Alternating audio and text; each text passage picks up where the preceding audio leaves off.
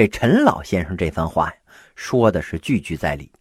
但是不知道这楚怀王是当时喝多了呢，还是被天上掉下来这馅饼给砸晕了。这陈轸的话呀，他是一句也没听进去呀，马不停蹄的就奔上了被欺骗的不归路啊！楚怀王为了能尽快将六百里土地收入囊中，不但赐给了张仪相印，还送给了他一堆好东西呀。并且派了个将军跟随着张仪回秦国办交接。与此同时呢，楚怀王派使者出使齐国，宣布断绝跟齐国的外交关系。这张仪和楚国的将军呢，就来到了秦国，先在家里边狂欢了几个通宵啊！哎，有一天喝着喝着呢，这张仪突然拎着个酒瓶子从台阶上就滚下去了，哎呦，骨折了。于是呢，只好请病假在家养着。这张仪不上班，土地交接可就没办法办理了。楚国的将军没办法了，就把这消息报给了楚怀王。这楚怀王呢，认为这并不是张仪在有意拖延，而是因为自己跟齐国断交的诚意还不够。于是啊，这楚怀王派了一帮会骂人的士卒去了齐国的边界。以楚国的名义对着城墙上的骑兵是一通大骂呀，骂的是风云变色，日月无光，这才算拉倒啊！这齐王一听，那是气坏了，立刻宣布与楚国彻底的绝交，然后开始和秦国呢就勾勾搭搭了。这正是张仪所希望看到的呀。张仪听到了齐秦交好的消息之后啊，这才上朝。他就对这个楚国将军说：“呀，哎呀，我答应过给你们六里土地啊，现在你们可以拿去了。”这楚国将军一听就懵了，赶紧问张仪呀：“不是那个明明商于六百里呀，怎怎么变成六里了呢？”这个时候啊，这张仪开始很正经的耍无赖了：“ 啊，哎，这个国家的土地呀，我哪能随便给人呢？”啊！我说的就是六里，你们爱要不要？这下轮到这楚怀王大发雷霆了，他是二话不说呀，点齐了兵马就杀向了秦国。公元前三百一十二年呢，秦楚发生了丹阳蓝田之战。这两场战争对秦、齐、楚都产生了影响啊，在这个三角关系之中。楚国是损兵折将，丧失了土地；秦国呢，获得了楚国的大量土地。这齐国呀，是楚国昔日的盟国，也因为楚国被打败而吃了亏呀。这个时候，这齐楚两国才明白过味儿来。哦，现在是秦国最强啊，咱们哥俩只有联合起来，才能与之抗衡啊。这秦国虽然在战场上打败了楚国，但是最初想让齐楚两国彻底分手的目的却没有达到。这两国又和好了呀。为了实现搞掰齐楚的目的，公元前三百一十一年，秦国决定把汉中的一部分土地给楚国，同楚国讲和。这一次啊，楚怀王假装高姿态，哎，骄傲地说。嗯，汉中那地方我不稀罕，我稀罕的是张仪。哎，只要把张仪这个骗子给我，条件都好说。张仪一听这话呀，那是义无反顾的就去了楚国呀。临走的时候啊，他是大义凛然的跟齐王说呀：“哎呀，用我一条命去换，还省下了一块土地。哎呀，值了。”其实啊。张仪知道自己死不了，楚怀王的智商他早就看明白了。这次入楚呢，他就是想再玩一次楚怀王啊。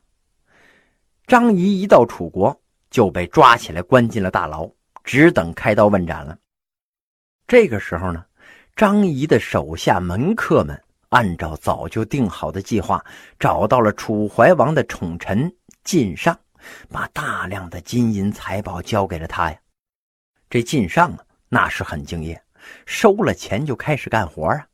他找到了楚怀王的宠妃，哎，跟他说呀：“现在呀，秦国为了赎回张仪呀，不但备下了很多的金银珠宝，还特地找了很多的美女呀。哎呦，那个个都是国色天香啊！要是这帮美女真来了，那您以后可就别想混了呀。”王的女人呢，最怕的就是别人夺自己的宠啊。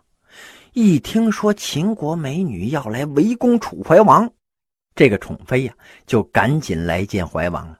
他跟这怀王说呀：“哟，这张仪不能杀呀！你要是把张仪杀了，秦国肯定会找你算账的。到时候咱们能打得过他们吗？”这楚怀王一听这话，心里边是咯噔一下，想起了当年的蓝田之战，心里边啊那是越来越没底呀。这个时候啊，很多楚国的贵族都跟怀王讲：“这张仪不能杀呀！”哎，只有伟大的爱国主义诗人屈原下定了决心要跟这张仪死磕呀。面对这种局面，怀王一时半会儿呢也拿不定主意。其实啊，他也有自己的考虑。在上一番损兵折将的齐楚秦混战之中。他就没想好到底和秦国混还是和齐国混，所以先和齐国一起陈兵于函谷关外。后来呢，听了张仪的谎话，改成了跟秦国混了。结果啊，又因为上了秦国的当，最终啊，又倒向了齐国。究竟是跟秦国好呢，还是跟齐国好呢？怀王这个有选择恐惧症的人呢？始终都没想明白，他这种优柔寡断、举棋不定的性格，在未来呀，不但让他输掉了本来可能胜利的战争，还搭上了自己的性命啊！从历史传统来讲啊，楚国倾向于跟秦国好。春秋时代啊，齐晋这些北方诸侯与南方楚国争霸，楚国一直都是拉拢秦国呀。让秦国从侧面帮自己，因为这两国呀都不属于正统的华夏民族，所以呢那是很有共同语言的。楚国和秦国呀还不断的结为姻亲。当年伍子胥伐楚啊，楚国被灭了，申包胥去秦国哭来了救兵，才使楚国得以复兴啊。所以秦对楚有再造之恩。由于这种由来已久的传统啊，这楚国王室成员都是亲近秦人的。但是与此同时呢，秦国已经从同盟者变成了头号的强敌了，成为了楚国最大的威胁。但是由于楚王室封闭保守，不与时俱进，还在晕头晕脑的赞同和秦。所以呀，在公孙衍组织的第一次合纵攻秦的战役之中，这楚怀王啊就没有积极的出力。其实啊，这个时候从天下形势来讲，楚国呀绝对是应该联合齐国的。第一个原因呢，秦楚齐虽然是一流大国，但是秦的武力比齐楚都强啊，所以呢。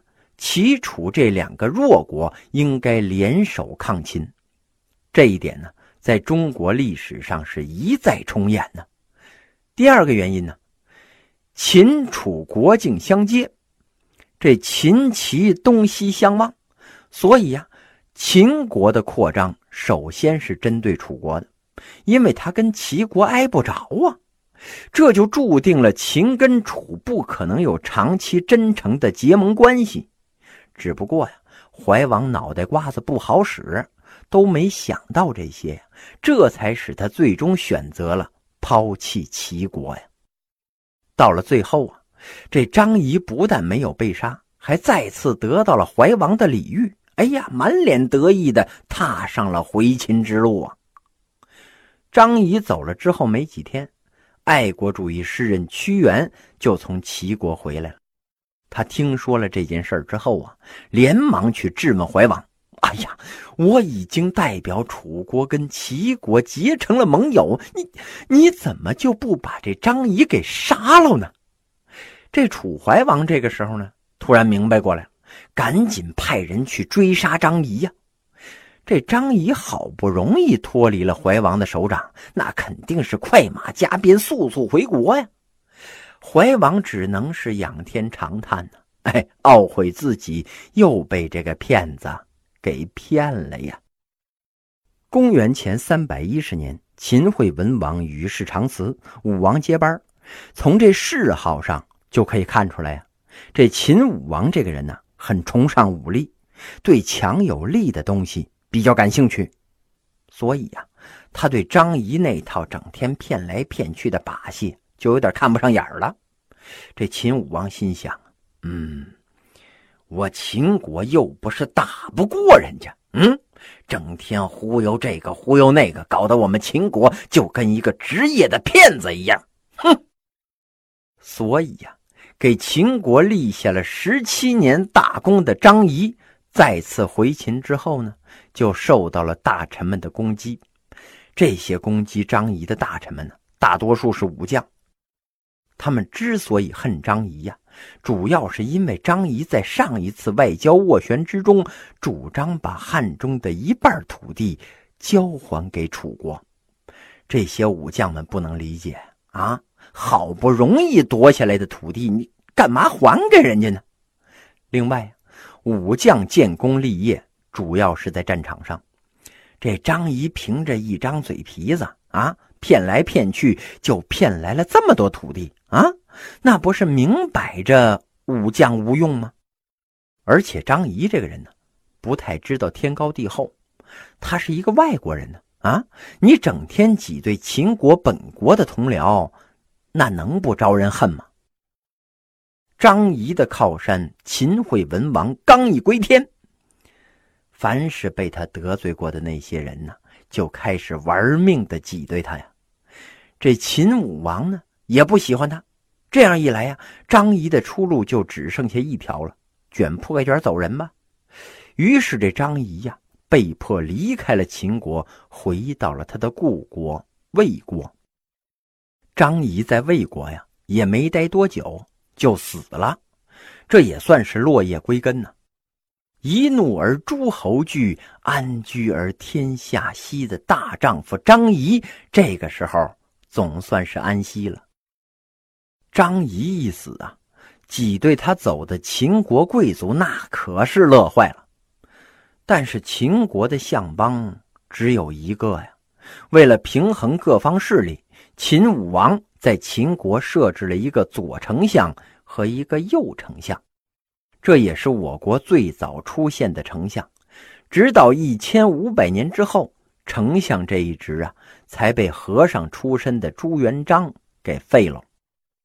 正当张仪和公孙衍这些靠着嘴皮子在诸侯国之间忽悠来忽悠去的时候，在中国北方的赵国悄悄的发生了一场大变革呀！